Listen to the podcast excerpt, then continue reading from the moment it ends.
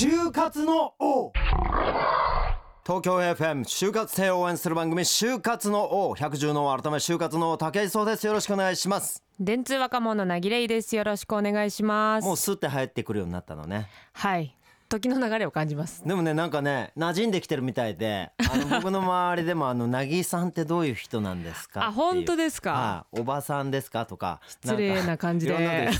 落ち着いてるから喋り口が。なんかすげえ若いあの可愛い女の子だよっていうことを俺はいつも伝えて本当にそのフォローに心の底から感謝申し上げたい。そのうちあの俺のツイッターに写真で載せますんでよろしくお願いします。痩せようと思います。痩せなくてもいいですけどね、えー、今週も、えー、就活を頑張る皆さんの活動を全力力で後押しでききる内容をお伝えしていきたいと思っておりますが、えー、今週はですねゲストの方にお越しいただいております。2月9日に会社を辞めないという選択というビジネス書を出版されました。本の著者奥田博美さんに、えー、お越しいただいております。よろしくお願いします。奥田です。よろしくお願いします。どうも初めまして武井壮と申します。よろしくお願いします、えー、就活生の皆さん今日はちょっとこの奥田さんから、えー、この著書のことなどをはじめまあいろいろお話をお伺いしていきたいと思いますので、えー、それもまた皆さんの就活の支えになればいいなと思っております。さらに株式会社ディスコの阿部美香さんとともに、えー、就活生の悩みや質問に答えていくコーナーキャリアフォーラム就活 Q&A もございます。それでは竹井壮の就活の王本日もよろしくお願いします。就活の王。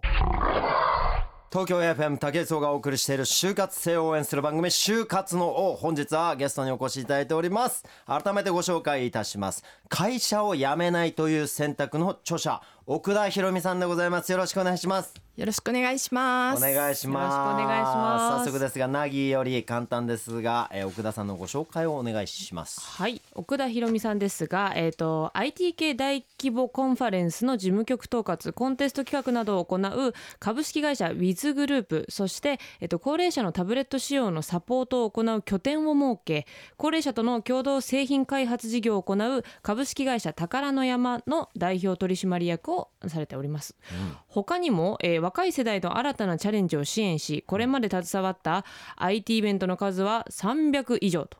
ちなみに延べ動員数は10万人以上だそうです、うん、えー、数億円規模のイベントをいくつも成功されています。なるほど。そして、えー、先ほどもありましたがこの度会社を辞めないという選択という本これ2冊目の本になりますよね、ねはい、を出版されたということですね。なるほど。盛りだくさんですね。そうですね。なんかちょっとあのー、見た目と言いますか。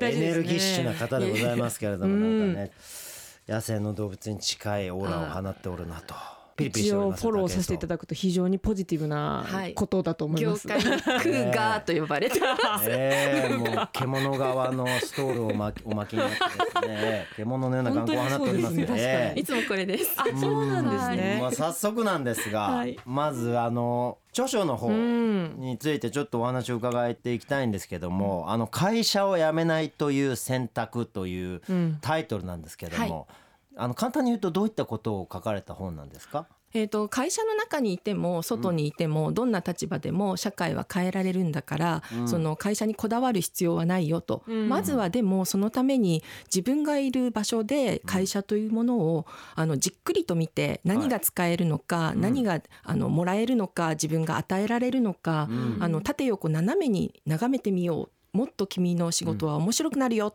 ていう本です。なるほど、あのー、すごくいい視点だなと僕も思ってまして、はい、その会社に入るっていうことはね、うん、意外とこう若い子たちはその決められた仕事をしなきゃいけないとか、うん、あの毎日何時間その会社行かなきゃいけないみたいなこう見方をする人多いんですけど、うん、まあそんなことだけじゃないよと、そうですね。奪われるだけじゃないよ、会社の中にあるものを使って、あのよりあの自分の人生を充実させていくこともできるよみたいなメッセージみたいなものが入ってるってことなんですね。はい実際に奥田さんがお書きになった。これは書かなあかんと思った、その経緯みたいなのってどんな感じだったんですか、はい、えー、と実はですね私あのもう一冊、うん、最初の一冊目が、はい「人生は見切り発車でうまくいく」っていう、うん、すごい前のめりな本を書いてまして、今手元にもありますね。ね。これはですね何かこう起業をしたりとか、自分でやりたいことをやっていこうっていう本なんですけれども、まあ、背景を言いますと私はこういうふうにあの起業家何か会社を始めるような人をどんどん舞台に上げていくような仕事をししていますと。うん。でそういう若者が必ず言うのがあの会社を離れて会社でやれないことを自分でやるんだって言って会社を辞めていくと。はいはい。うん。でそうやってみんなあの上場するような会社を作るんですけど、あれ会社で好きなことをやれないって言ったあなた会社作ってますよね みたいな、うん。そういうことの中で、うん。そもそもじゃあ会社って何なんだろうっていうことを起点に書いた本が会社を辞めないという選択です。うん。なるほどね、はいじゃあ単純にあれですね。会社を辞めるな。とかっていうことじゃなくてってことですよね。そうですね。本会社を辞めようと思った時に、うん。そもそも自分はこの会社で何ができるのか、うん。辞めたら何ができるのか、うん。そもそも何がなくても自分は何をやりたいのかっていうことを選択する時って一番真剣に考えると思うんですよね。だからその選択するっていうこの時に読んでほしい本として書きました。うん、なぎなんか質問ある？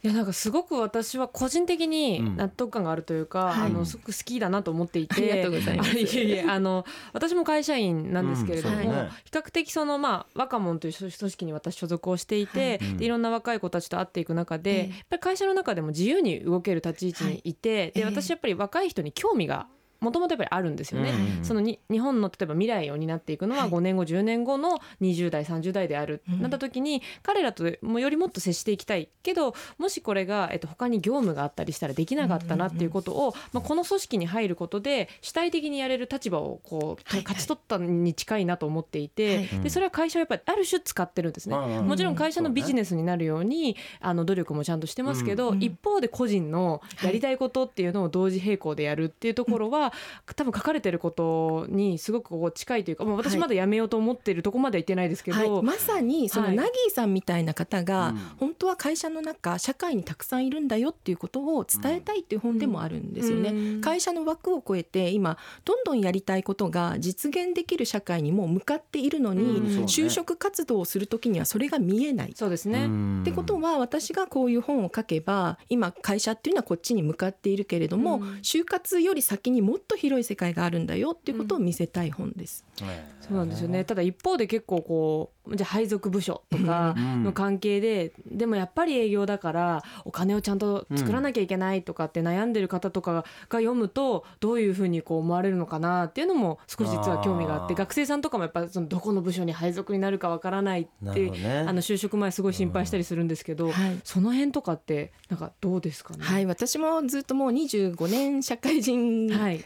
経験ありまして、はい。うん。あの思う通りにできる仕事ばっかりしてきたわけじゃないと。うん。うん。でもやっぱり自分がやりたくない仕事でもうん。どういうふうに対応してきたかっていうのを、うん。あの一つずつ細かく噛み砕いて読んでもらえるような本にしたと、うん。つまり例えば、えー、と嫌なところに配属されるとかあるいはあの会社の中の不人気の部署になった時ははいはいどういう解決方法をするのかとか、うん。あの私この中で例えば伸びしろを作れるっていうのは素晴らしいことだみたいに書いてますけれども、そういう時の心の持ちようをあの書いたつもりでいます。うん。実際その不人気部署について自分のやりたい仕事じゃないなって思った時はどうしたらいいんですか？え私は幅を広げるっていうふうに思ってますし、はい。はいあの一冊目の本にはあの人生って辞書を作る作業と一緒なので、うん。自分が好きなことだけやってたらすごく細い辞書しかできないけれども、自分が思わないところで与えられたこととか自分が組みたくない人を与えられた部署っていうのは、うん。ある意味辞書がどんどん分厚くなっていくっていうふうに捉えれば、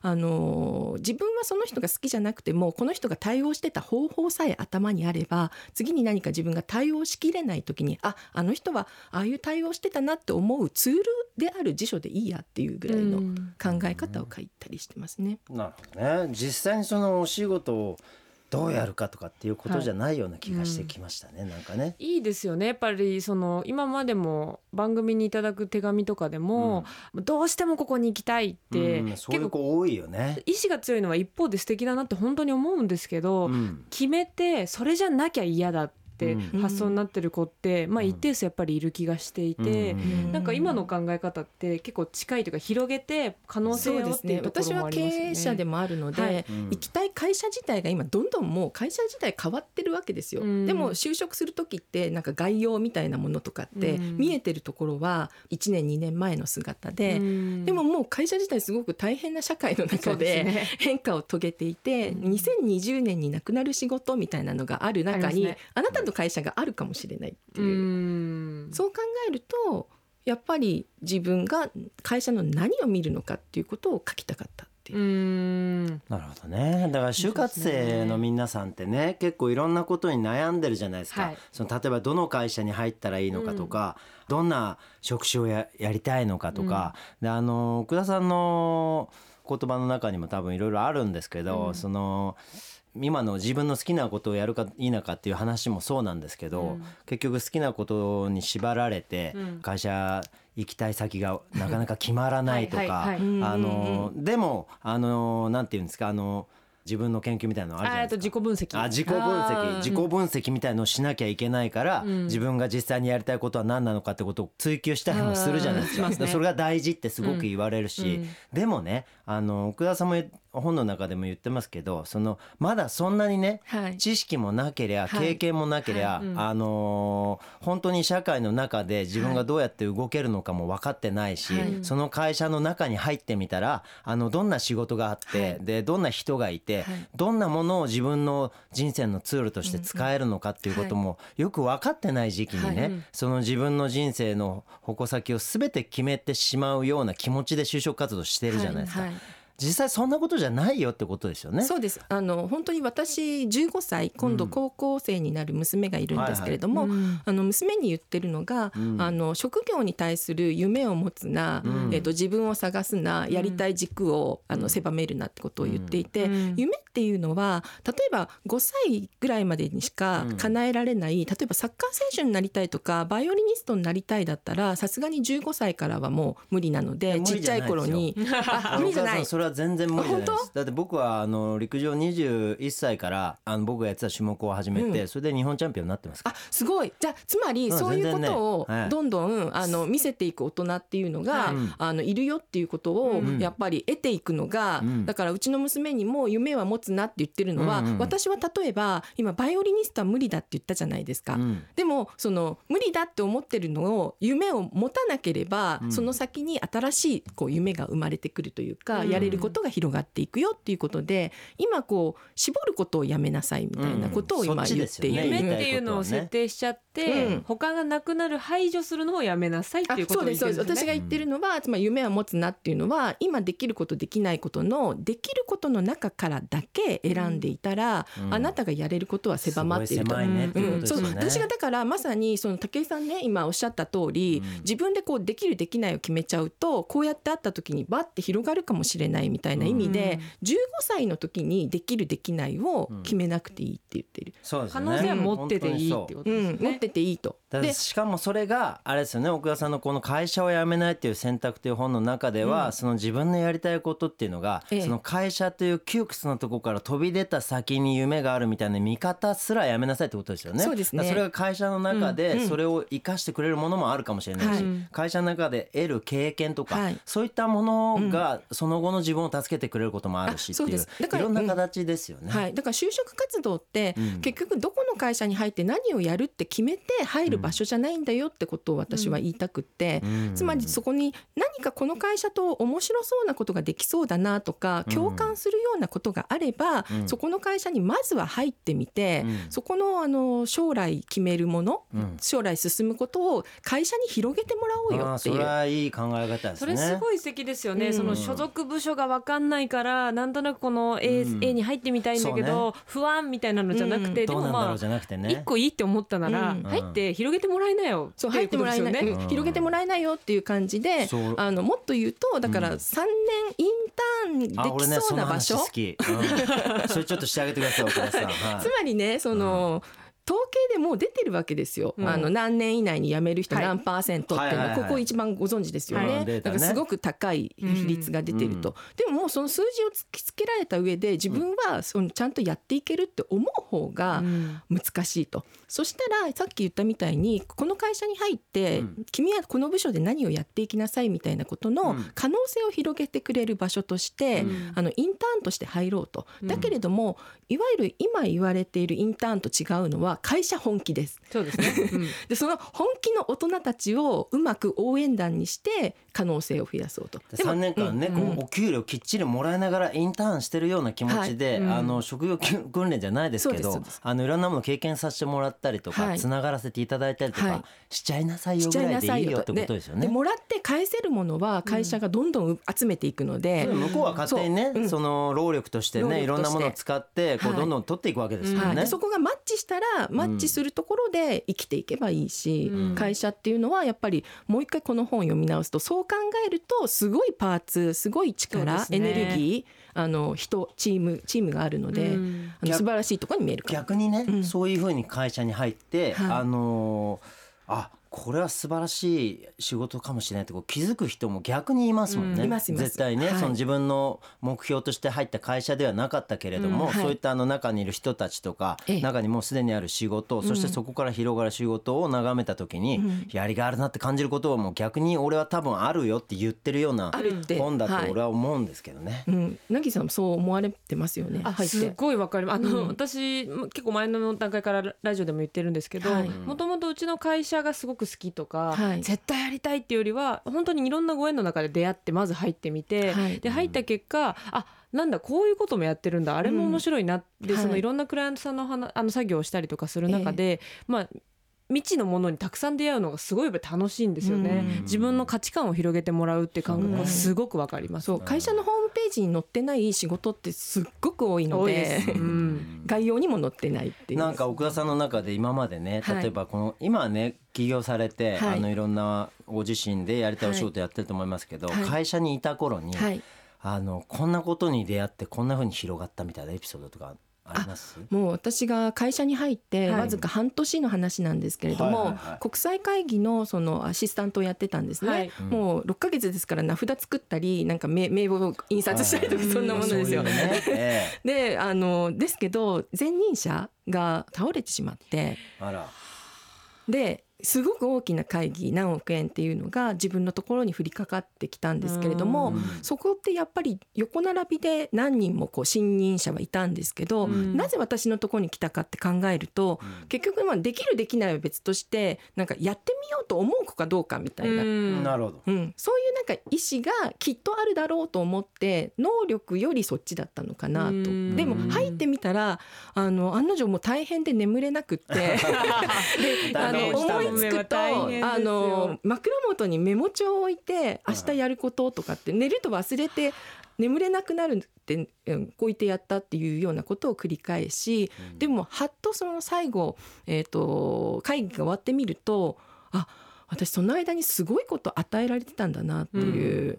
もう闇雲にたくさん吸収できてた成長しますよね。うん、私はそこのコーディネーターのトップになりたかったわけでもないし、うん。あの何をやらなきゃもう分かってなかったんですよね、うん。終わって初めて私これとこれとこれをやったんだってことが、うん。あの分かったっていう。なるほどね。あの僕もいろんなことをはい人生でやってきてるんですけど、はい。僕はあの逆にあの一回も会社員になったことないんですよ。あええ。ずっとあの個人でフリーでやってるもんで、うん。はい。うん。あのでも僕がいつも言ってるのは、うん。あのもう一日何かやったらもうスペシャリストだって言っちゃってるんで、はい。ええ。あのお仕事をね志したり何かの分野を目指した時に、うん。すごい高いところを見て大成功した姿とかを見たり、うん。もうあのうまくいってる人生の自分をはい。描いたりとかするんだけど、そんなものじゃなくて、ええ。本当にあの毎日今日一日それに向けてこう頑張ったりとか、はい。まあ、むしろ与えられてやったりとかしたら、その経験プラス1つくじゃないですか自分に、うんうん。だからそれが全部自分のスキルだってこう思った方が僕はいいと思ってあ私ももうその考えです、そん。なはい。考え方ですね全然喋るプロじゃなくてもここに呼ばれたことに意味があって、これそうですね。喋ることで、うん。あ私喋れるんだ次何しようみたいなうん。方向で走っていくイメージです。なるほどね、だからなんかさこういう大人がいるとさあいいですよね。就活生の方も多分あのね今いろんな悩みをね、ん。持ってると思うけどもうちょい気楽にねそうなんですよ就ね。活っていうものをね捉えてまあなんかそれはねあの大学受験なんかと一緒でさなるべくいい大学入りてえなとかさ俺もね高校の時思ったのよ、うん。俺受験勉強なんか全然してなかったくせにあのなんかかっこいい大学入りたいなと思って 青学とかいいなとか慶応とかかっこいいななんつって。そうでも自分のあの今の学力で入れそうなとこ探すとさなんかさなんかさわかんないけどさ青学じゃねえっていう。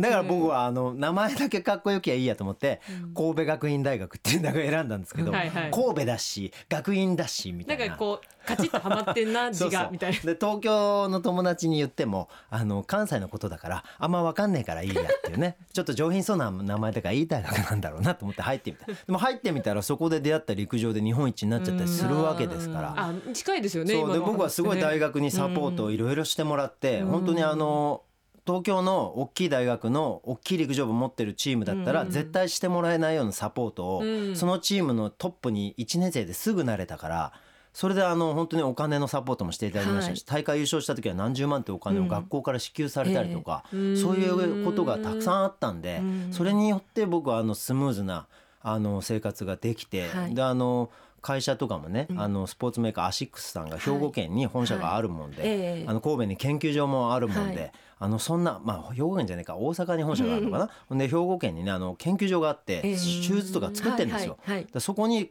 学校が近かったからええす行かしてもらって、はい。すぐアシックスのサポートを受けられて全部ウェアとかスパイクも支給されたりしてえたんで、えなんかねいろんなことがね僕行った先で、ええあの全部力になるようになってるんですよ。そう思います。私ね一冊目の本にあのかっこいいと思うことをまずやろうっていうのがあって、うん。もう結局いろんな条件が多すぎて、ここなんかこう偏差値云々とかもあると選びにくくなるから、うん。かっこいいってもそのシンプルにかっこいいと思ったところに進むっていう、それねうん。あそれいい話です悪くないよね、うん。それもそうですよね。だってそれかっこいいんですもんね。かっこいいんだしあとかっこいいことは続けられるじゃないですか、うん。もう A と B かっこいいこととかっこよくないことどっちか続けろって言われたらうんかっこいい方続けられるし、なるほどね人も巻き込めるし。人間見えも大事ですよね、うんね。じゃあそんな奥田さんからはい。これからの人生を今思い悩むというかはい。考え見つめているその就活生にあのなんか簡単なメッセージをいただけますか？わかりましたたくさんの条件で選ぶんじゃなくって、うん。目の前のちょっとしたかっこいいことで選ぼうですかね、なるほどね。そっから広がっていくぞと、はい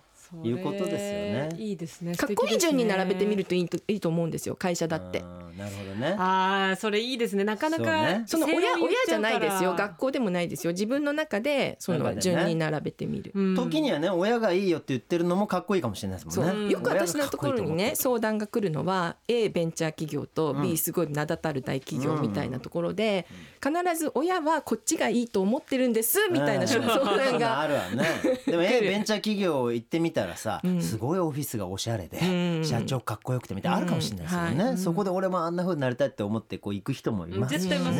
なんだかんだね。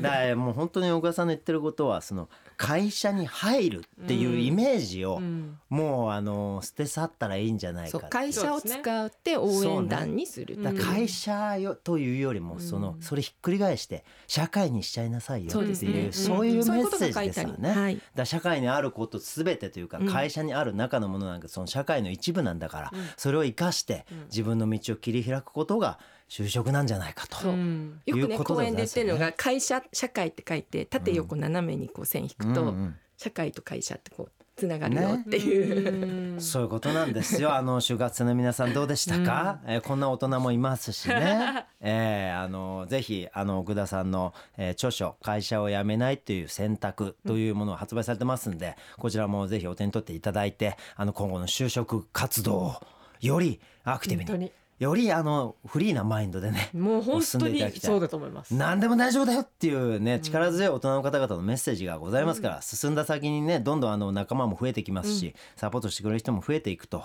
そういうつながりをどんどん増やしていけばというね、はい。えーポジスーパー ポジティブメッセージでございました。ということで本日のゲスト会社を辞めないという選択の著者、えー奥田博美さんでございました。ありがとうございました、はいこちらこそありがとうございました。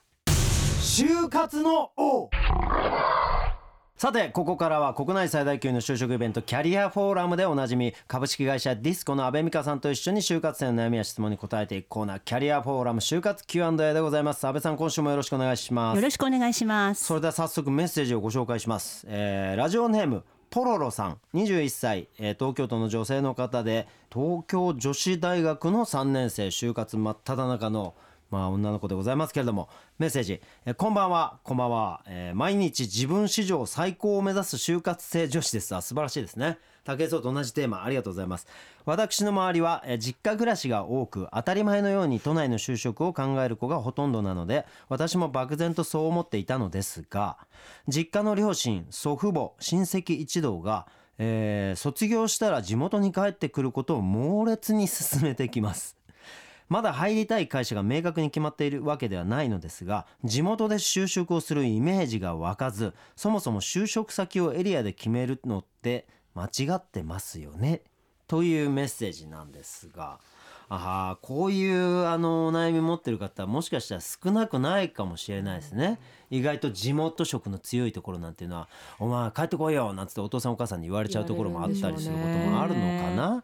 結構いると思うんですよね、あのまあ、地元の企業に就職すべきかどうかみたいな、親の意見がどうかみたいな人多分たくさんいると思うんですけど例えばこういうまあ今ねいろいろワードで流行りになって U ターン就職みたいなやつ、あまあ I ターン J ターンとかいろんなターンがあると思いますけど、そういったもののこうメリットみたいなものってこうなんかあったりするんですかね？あの今自治体が地域を活性化させるためにこう若者を移住させたいというふうに考えていて、はいはい。まあ、その一環としてあの、ええ。かなり力を入れてるんですねいろんな制度にですね。ほうほうほでまあ、例えば、うん。えーとまあポロロさん大分県ですから、うん。九州ということで、はい。まあ、長崎県の松浦市っていうところでは、はいはい。えー U ターン I ターン就職をする方に就職奨励金というのを出してますね、う。は就職奨励金、まあ、5年で最大30万というところですが。あそういうのがあるんですね。そうですね。なんか他の地域でも結構そういうのってあるんですかね？九州に関わらず。あるみたいですね、うん、ざらっと見てみた感じだと、うん。石川県とかうん。新潟県とか、うん。あと長野県とかやっぱりあの、まあ、ちょっとね自治体によってうん。補助の金額とかはまあ全然違うとは思うんですけど、額とかも違うけどやってはいるみたいですね。なんでそこら辺見てもらってもいいですよね。まずは、うん。まあ、金銭という意味で言うと。はい。うん。まあ、確かにねその、まあ、30万円にしてもまあなんだろう他にも金額は多分まばらだと思うんですけど、うん。それもらったら地方だったらねすごい家賃とかも安いから全然違いますよね。もしかしたら半年分ぐらいの家賃になっちゃう可能性もありますよね。うん。なんかそういったで僕のねあの同期の友達とかもあの大分県の方いいるんですけど、うん。あの住宅の会社に就職しまして、はい。あのまあ営業成績も良くて、あのすぐねあの役職が上がって、あの結構もう30代手前ぐらいで一軒家でっかいの買ってローン組んで。それでもうあの結構なんかあのでっかいガレージついたお家だったんで、そのバイク2台ぐらい並べて、なんて言ったらいいんですかね都内で意外と一流の大学卒業して一流企業入った子がねあのこっちでまあ1 5 6万のこう家賃払って、あの給料残りあとまあ十何万しかねえやって言って生活してるところそのねあのちょっと給,、ね。給与とか低くなりますけど、生活レベルは圧倒的にその大分の友達の方が、ねはい。なんか良かったりなんてことも僕は結構見てきてますけどね。うん。うん、だからあの全くねマイナスばかりじゃないっていうようなそんなイメージはありますよね。そうですね。僕も東京生まれ東京育ちだけど、はい。はい。意外とその大学が神戸だから結構九州から来てる子が多かったんですよ、へー。だからそういった子たちがね地元に戻って意外とあの優雅な生活を送ってるのを結構僕は眺めてますけどね。うんあのあと子育て支援とかねはいそういうのもすごく充実してるみたいなんですよ。確かにねそういう他県の方が結構充実してる県は多いですよね東京よりもね、うん、なるほどね。はい。なんかそういうねあのいろんな、まあ、U ターン、I ターンとか今いろいろ流行ってるじゃないですか J, J ターンとかいうのもあるみたいな、うん J ターン。よく中ぐらいまで帰るみたいな。あわかんないけど。あちょっとエリアとしては大阪の人が東京の大学学来て名古屋に戻るみたいな。わかんないですけどそんなのとかもあるみたいな多様化の時代ですからね。いろんなターンの仕方みたいのもあるんですけど、だからあのまあなんですかね。あのもしまだそのままだ入りたい会社が明確に決まってもいないと、ん。で東京でねでもあの本当に入りたい会社が決まったらそれも僕はまあありだと思うし、そうですよね。お父さんお母さんにもその事情を説明したりとかして、私こんなことがやりたいんだと、でいつかは地元に戻ってきたいということでもありだと思うし、そうですね。単純に就職だけのイメージでん。見ずに生活とかええ。会社とか全てをひっくるめた面でこう見ていったらもしかしたらこの U ターン I ターンみたいなものもすごいプラスなんじゃないかななんて僕は思いますけど。そういう意味では U ターンとか I ターンのそのメリットっていう実態の部分をうん。一度こう情報収集みしてみて、そうですね。考え直してみてもいいかもしれないですね。うん、頭ごなしにエリアで就職決めるっていうのが間違いだとはあのね。みんな思わないっていうそういう感じですけどポ,、え。えポロロさん。ねいかがでしたでしょうか、うん、でなんかそういうの自分で調べるの大変って方はなんかイベントでもあるんですよね。そうなんですよ。ちょうど明日なんですけれども、はい。3月14日、うん。東京ビッグサイトでプレミアムキャリアフォーラムという、えーイベントがありまして、この中に I ターン U ターンコーナーというのがあるんですね。でここで、えー全国の企業が70社ほど、えーはいはい。参画いたします。ほであとはですね全国の自治体も出展するんですね。うあそうなんですか。で自治体で、まあ、地元企業の、はい。えー情報をまとめて有料情報みたいなそうなんですよ。いただけるんですか？そうなんです。あ地元ではい。元気な企業の情報とかね、そうですそうです。そういうのあるんでしょうね、あー意外とねあの好条件な企業とかこういうところに埋もれてる可能性もあるかもしれなあのいですね。よくテレビとかで取り上げられる、うん。実はすごいあの町の工場みたいなの、うん中小のものづくり企業とか、うん。埋まってたりしますからね知らないだけで。ね。だから本当にあのすごいエンゲル係数が低い ねそんな場所あるかもしれないじゃないですか。あると思でもいますよ。給料はぶっちゃけ都内とそんな変わんないみたいなところもあるかもしれない。そうですね。一回調べてみないとやっぱ分かんないですからうん。ね一。旦これじゃあぜひねあのポロロさんも、はい。あのプレミアムキャリアフォーラムなんかご参加いただいてこういったことも検討していただけると、何か新しいちょっとねあのエリアで決めるっていうだけではない何かが見えることがあるかもしれないですね安倍さん。あとランチタイムにはええ郷土料理が振る舞われるという情報が来てますので そこで交流していただくっていうのもね本音が分かっていいと思いますもうね。最もう最悪それだけ食べに行くでもいいですから、ええそこであのご飯美味しかったなっつってあの件悪くないななんて思ってくれるのももしかしたら入り口になるかもしれませんしね。うんそうですね。はい。わかりました。ありがとうございます。ということで今回のお悩みいかがでしたでしょうか？ポロロさん。そんなこともありますのでまあなんかねかたくなにならず柔軟な自分でそういったこと考えていただけたら嬉しいななんて思います、えーこれからも就活生の悩みや質問について答えていきたいと思いますのでパソコンスマホから www.tfm.co.jp スラッシュ JOB こちらの方にメッセージをよろしくお願いします。安倍さん来週もよろしくお願いします。よろしくお願いします。以上キャリアフォーラム就活 Q&A でした。